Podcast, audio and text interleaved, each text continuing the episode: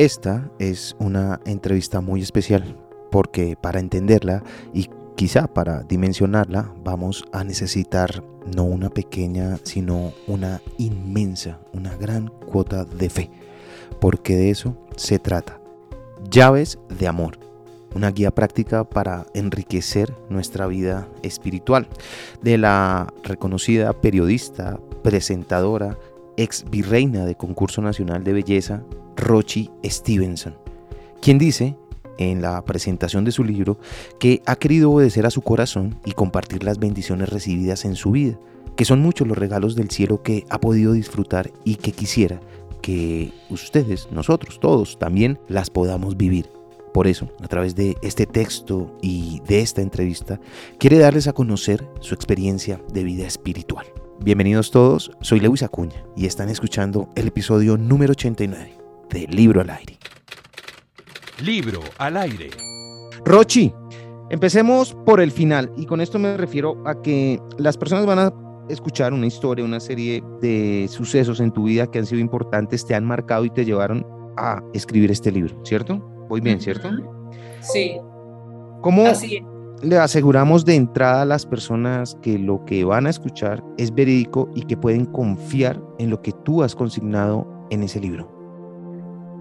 es una vivencia personal, algo que yo viví, que no me cabe duda que lo viví, porque pues cuando uno eh, lo encarna, pues no puede dudarlo. y, y por eso tengo la valentía de salir por el mundo a hablar de esto. Si no fuera real, creo que me daría esta vergüenza, porque pues me pueden decir loca, mucha gente en Colombia me conoce, ya yo llevo 20 años trabajando en la televisión colombiana en los medios y, creo que a lo largo de, mi camino en la televisión y en mi vida personal, creo que he tratado de ser coherente eh, entre lo que predico y lo que aplico, entonces eso también le da un poco de veracidad a, esto que les voy a contar. Empecemos por unas eh, preguntas globales y posteriormente vamos de lleno a tu libro. Rochi, con esta experiencia que has tenido al escribir tu libro, uno podría concluir de alguna manera que le tenemos a veces miedo a la luz. Yo creo que sí, yo creo que, que nos da miedo enfrentarnos a eso que no conocemos, pero que cuando ya lo descubrimos, no queremos soltarlo, queremos seguir pegaditos a eso porque es lo único que nos da paz en medio de este mundanal ruido. De tener enfrente, me lo he preguntado yo muchas veces a Dios, ¿cuál sería la pregunta que yo podría hacerle? En este caso en particular tuyo, y ya como paso inicial, ¿qué le preguntarías tú a Dios de tenerlo de frente? ¿A dónde quieres que vaya a llevar tu, tu palabra? Ya, eso. ¿A dónde quieres que yo vaya, Señor? Que allá estaré. Cuéntanos, por favor, ahora sí, con un poco más de detalle, ese contexto y a lo que te llevó, que desembocó en Llaves de Amor, en tu libro. Sí, yo trabajaba en Caracol, bueno, sigo trabajando allí, pero en ese momento me llevaron, me enviaron para República Dominicana donde se estaba grabando El Desafío, que fue el primero que se realizó en el año 2004 cuando participaron Paulandera Betancourt, El Pibe Alderrama, todos ellos para que tengan una noción. Y me llamaron me llevaron a mí la visitante del desafío. Yo iba en el avión hacia República Dominicana y yo estaba tan mal y tan deprimida que yo iba en el avión diciendo que se caiga el avión, que se caiga el avión, que se caiga. Yo no quería vivir más, no le encontraba sentido a mi vida, me estaban pasando muchas cosas, entre ellas tenía a un jefe directo que me humillaba todos los días, me decía que mi trabajo no valía, que yo no lo hacía bien, se metía incluso hasta con mi físico, que físicamente yo digamos que no era agraciada para estar ahí. Eh, tenía un novio también que no, que no aportaba mucho a mi vida emocional. Entonces como que se juntaron muchas cosas y yo, y yo no me sentía bien conmigo misma, yo, yo estaba eh, como, como, como con la autoestima por el piso. Y llego a República Dominicana a hacer mi trabajo en el detrás de cámaras del desafío y una noche yo me fui a acostar en mi habitación en la cama, ya pijamada y todo, muy tarde. Y me acosté, cerré mis ojos y escuché una voz que me dijo, no te vas a dormir. Yo dije, anda, ¿qué es esto? Miré para todos lados y no había nadie. Por segunda vez la voz me dijo, no te vas a dormir, agarra papel y lápiz. Yo dije, agarra papel y lápiz, me paré de la cama, revisé todo, yo dije, ¿será que alguien del desafío, o sea, de la producción se me metió aquí, me está mamando gallo, como decimos nosotros popularmente. Alguien se me metió y me paré, revisé, busqué debajo de la cama, las puertas estaban trancadas, no había nadie en el baño. Yo dije, ¿pero qué es esto? Yo seguía oyendo la voz clara, por tercera vez me dijo, no te vas a dormir, agarra papel y lápiz. Yo dije, ah, o estoy loca o alguien me está hablando, vamos a seguirle la cuerda a esta voz a ver hasta dónde llegamos. Y así fue, yo le dije, bueno, dime, pues, ¿qué es lo que tengo que escribir? Y me dijo, escribe creí. Y yo, creí en, en. Pero a todas estas yo muy incrédula porque no sabía ni quién me estaba hablando. Cuando ya yo vi que tenía un párrafo escrito, me detuve a leer y decía, creí en ti para que me siguieras. Eres mi hija amada, no temas. Soy tu Señor, tú eres mi sierva, no temas. En ese instante empiezo yo a sentir la presencia de Jesús ahí conmigo, al lado mío, me ericé toda, me puse a llorar de la impresión que me dio y empecé a desahogarme. Todo lo que yo sentía en mi corazón, incluso hasta le reclamé que por qué se había llevado a mi papá cuando yo estaba tan jovencita, tan niña, y le dije todo lo que yo sentía, esa depresión que tenía en ese momento. Después de que él me escuchó desahogarme, que le hacía preguntas y él me respondía, me dijo que siguiera escribiendo. Y esto se convirtió en una cantidad de mensajes para unas personas que yo conocía, otras que no conocía, por ejemplo. Quiero que vayas donde tu primo tal. Ve. Quiero que vayas donde tu primo tal. Ve y sana su corazón. Y yo, sanar mi corazón. O sea, digamos que yo puedo ir donde mi primo, pero no ahora mismo. Yo estoy en República Dominicana, él vive en Barranquilla. Y él me dijo, no, no, no, tranquila, no te preocupes que el momento va a llegar. Y yo, bueno, pero ¿quién soy yo para sanarle su corazón? Y me dijo, de nada te preocupes, cuando tú estés con él yo me encargo del resto. Y yo le decía como que, bueno, yo a todo le decía que sí, pero no entendía. Después otro mensaje decía, quiero que agarres unas flores rosadas del jardín y se las lleves a María de la cocina en mi nombre. Dile que extraño sus canciones para mí, que hace rato no me canta. Y yo, María de la cocina, ¿esa quién es? Entonces me la mostró como en una visión, espiritualmente se llama una visión, pero para mí en ese momento era como la foto de alguien que yo no conocía, que nunca había visto, y me dijo que esa señora trabajaba en el hotel donde yo estaba hospedada. Y yo, bueno, listo. Y así, un mensaje para una secretaria Caracol, de esas que yo todos los días le decía, hola, ¿cómo estás? Buenos días, pero no sabía nada de su vida íntima y el mensaje era algo como de esas cosas que solo tú y Dios saben. Otro mensaje para una amiga de mi mamá y así, variedad de mensajes, que ese coloquio duró como de 12 de la noche a 3 de la mañana.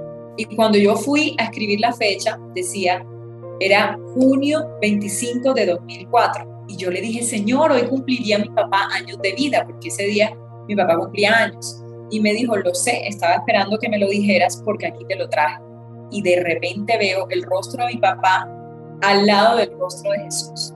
Ese momento fue, no, no, no, una cosa demasiado especial que, que, en palabras es muy difícil de describir porque uno siente como un gozo, una alegría y ver a mi papá y saber que está ahí bien al lado de Jesús fue maravilloso.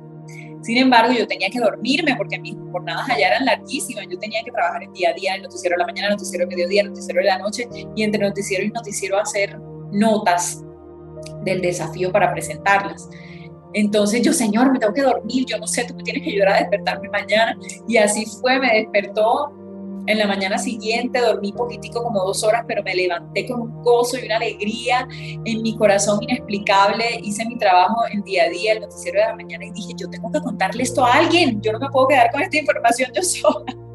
Y fui a buscar un teléfono para llamar a mi mamá a Colombia. Yo, mami, mira lo que me pasó, y le conté todo a mi mamá. Mi mamá afortunadamente me creyó nena, qué emoción tan grande, eso es como lo que le pasó a los pastorcitos en Fátima, dice mi mamá.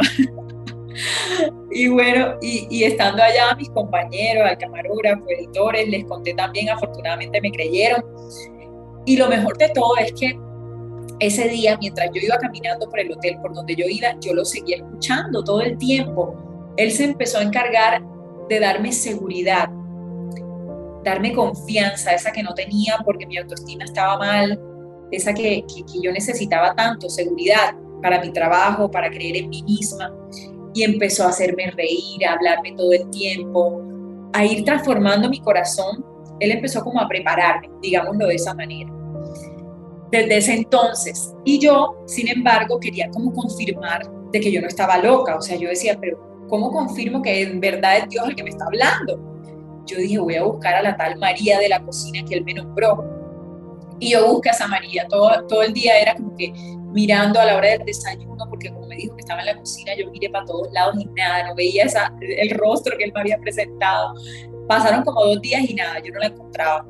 De repente, otro día iba caminando hacia la playa, ese hotel era gigante y tú sabes que en, los hoteles tan grandes a veces hay como una cocinetica en la zona de la playa, de la piscina. Y en esa cocinetica veo yo a esa mujer y yo cuando la veo, yo dije, ahora me voy a acercar a preguntar el nombre y le pregunto, hola, ¿cómo estás? ¿Cuál es tu nombre? Me dice María. Mira, yo me he quedado en shock porque era el nombre que el Señor me había dado. Yo no fui capaz de decirle nada, créeme que me fui corriendo, no le dije nada, quedé en shock. Y pasó como otro día más que estaba yo enfrente del computador y otra vez el Señor me dice que la fuera a buscar. Y la voy yo a buscar y me la encuentro en la mitad del camino, en un pasillo, y le dije, ay, a ti te venía a buscar. Tengo un mensaje para darte, pero no sé si me vas a creer. Y la mujer me dice, ¿y eso, mi niña? Cuéntame. Es que el mensaje te lo manda el Señor Jesús. Por eso te digo que no sé si vas a creer, pero yo estoy comprometida en dártelo, por favor, escúchame. Y entonces ella, listo, léeme, sí, cuéntame. Y entonces el mensaje decía, quiero que agarren unas flores rosadas del jardín y yo, ¡Ah! flores rosadas, y volteo y a mano derecha en el jardín había unas flores rosadas, las arranqué, se las entregué a ella y le seguí leyendo todo el mensaje. Y esta mujer ha empezado a llorar de la impresión y a decirme es que es cierto, es que yo antes rezaba y de rodillas me ponía frente al mar y lo alababa y yo le cantaba y leía la Biblia, pero hace rato por mi trabajo que no lo hago, estoy alejada de Dios completamente, pero tú cómo lo sabes, me decía yo, yo no sé nada, si yo no te conozco, yo no sé nada, yo no sé nada. Por eso te digo que es Jesús el que te está hablando.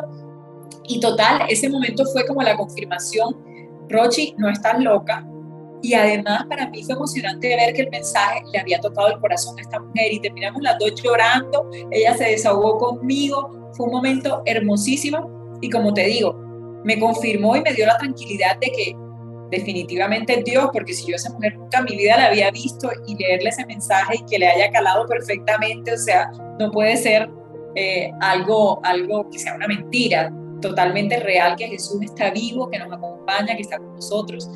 Y bueno, y desde ese entonces esto ha continuado, imagínate, su año 2004 hasta el sol de hoy han pasado 18 años. Claro, y era la pregunta que quería hacerte, eh, ¿por qué toda esta diferencia de tiempo, estos ocho años que han pasado ya, casi nueve ya prácticamente?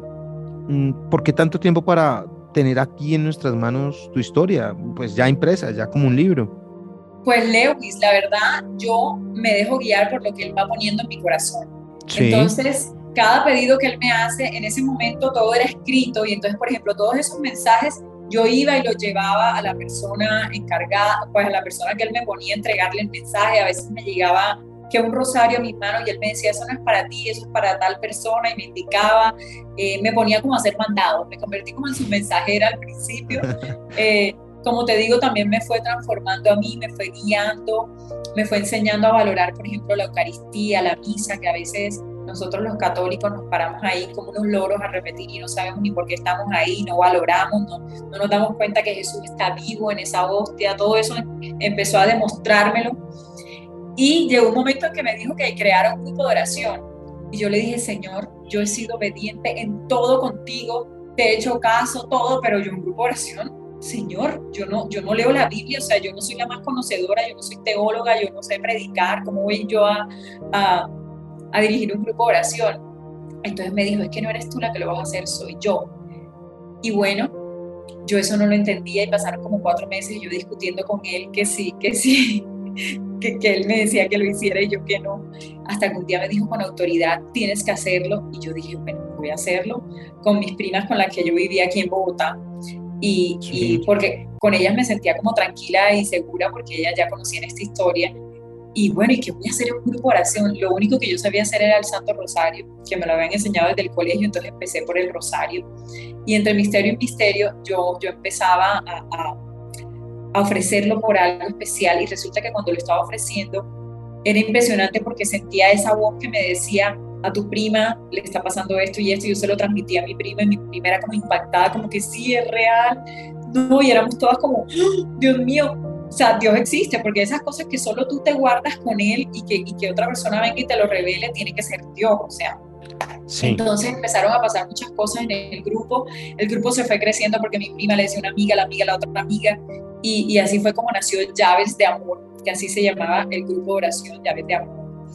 Eh, y tiene su significado porque llaves en costeño somos amigos y la mayoría del grupo oración éramos costeños aquí en, en Bogotá que nos reuníamos, entonces nos dijo, eh, son llaves porque son amigos a quienes nos reúne el amor a Dios, pero a su vez son llaves para abrir el corazón de otros al amor de Dios. Fue súper bonito. Y han seguido pasando muchísimas cosas, testimonios por montones, y hasta hace poco incluso un poquitico antes de la pandemia empecé yo a, sentir en mi corazón que yo escribiera el testimonio, pero, pero que me lo pone el Señor. Entonces yo simplemente como que le voy haciendo caso, soy obediente. Fue hasta este momento que me lo pidió, así como con fuerza, porque siempre me, me, lo ponía a narrar. Yo, yo esto no me lo he mantenido oculto. Las personas que me conocen saben que yo convivo con esto, el grupo de oración. Luego de, de, de Bogotá pasó a Barranquilla cuando yo me fui a vivir a Barranquilla y a donde me invitan, yo voy y cuento mi testimonio. Pero ya que el Señor haya querido que esto se volviera un libro, fue ahora. Fue ahora a raíz de, de la pandemia, antecitos de pandemia y luego en plena pandemia que me ofrecieron la oportunidad aquí en Penguin Random House de, escribir el libro. Y, bueno, ya lo tenemos en, en nuestras manos y, y ha sido una dicha porque ha sido muy bien recibido. Rochi, ¿esto cómo lo podemos catalogar? Esta experiencia que vives, eh, este, llamémoslo privilegio, esto es un don, eres un ser especial, eres una mujer privilegiada, esto cómo, en, dónde lo ponemos, dónde encaja? No, Leo, yo soy una mujer imperfecta, como todos los seres humanos, soy cero perfecta, la embarro, pero estoy en la lucha todos los días de la mano de Dios, por supuesto, que Él es el único que nos da las fuerzas, nosotros somos débiles, pero necesitamos siempre de Él yo no soy privilegiada, todos tenemos la oportunidad de servirle a Él de maneras diferentes porque a todos nos da talentos, a todos nos da carismas, a todos nos llena de su gracia, pero depende de nosotros abrir nuestro corazón para que Él entre y para que Él cumpla su misión en nuestra vida, porque así como yo, tú, Lewis, tienes un propósito en esta vida y todas las personas que nos están oyendo y nos están viendo acá, eh, tienen un propósito, es simplemente dejarnos seducir por Él, conocerlo cada día más, acercarnos a Él para que Él pueda cumplir su voluntad en nosotros. Ayúdame con definiciones de palabras, ¿cierto? Ok. Quiero que me definas palabras según toda esta experiencia que me cuentas, según tu visión. Eh, para ti, ¿qué es agradecimiento?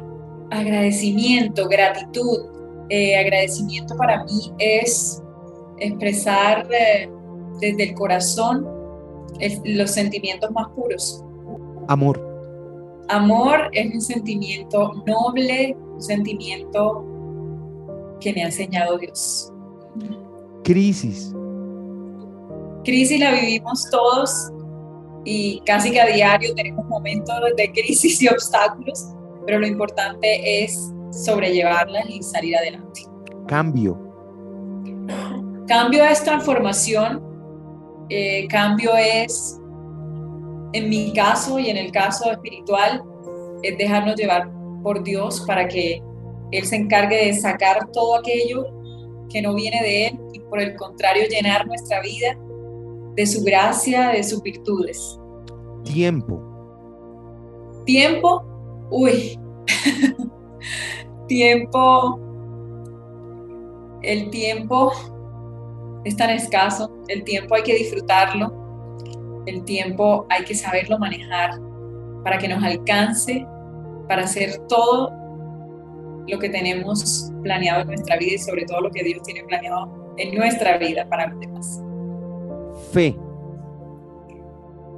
Fe es creer en lo que no podemos ver. Rochi, esto que te llevó al libro y pues tu experiencia de vida ¿A qué te enseñó a decirle no? ¿A qué aprendiste a decirle no? Mm, no a aquello que no viene de Dios. Todo aquello que, que tú sabes que te aleja de sus enseñanzas, no, las aparto de mi vida y de hecho el mismo Dios las va apartando, ¿sabes? Cuando tú decides abrir tu corazón a Él, Él se empieza a encargar de que esas amistades que de repente te hacen daño o que no te están aportando cosas positivas, Él se encarga de alejarlas sin que, sin que haya heridas de por medio, sino que se van alejando. Esos lugares que de pronto era habitual que asistieras o que fueras, Él también se encarga como que ya no vayas a esos lugares porque eso no viene de mí, entonces ¿para qué? Todo eso Él lo va como alejando.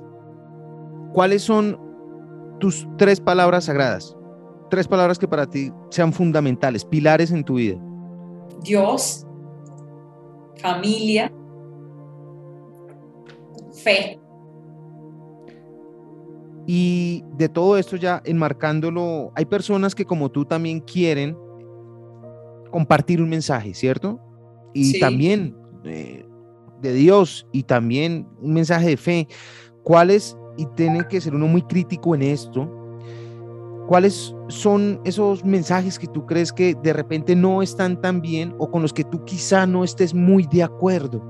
Para empezar, yo no soy nadie para juzgar. Yo, Naturalmente no se trata de juzgar, se trata simplemente de tomarlo desde tu experiencia, desde lo que tú has vivido. Yo le dejo a, a, Papá Dios pues que se encargue de juzgar quiénes, quiénes estamos actuando bien y quiénes mal, porque eso solo Él lo sabe, ¿cierto? Desde mi punto de vista eh, católico, pues todo eso que tiene que ver con, con, la nueva era, a veces nos quieren meter a Dios, involucrarlo en enseñanzas que, que nada tienen que ver pues desde lo, que, desde lo que yo he vivido, desde mi experiencia, él mismo me muestra que, que, a veces nos quieren como enredar, como, como involucrarlo a él con asuntos que él no tiene nada que ver. Pero, pero como te digo, esta ha sido mi vivencia personal, hay otras personas que han encontrado a Dios de otras maneras y yo las respeto y las acepto.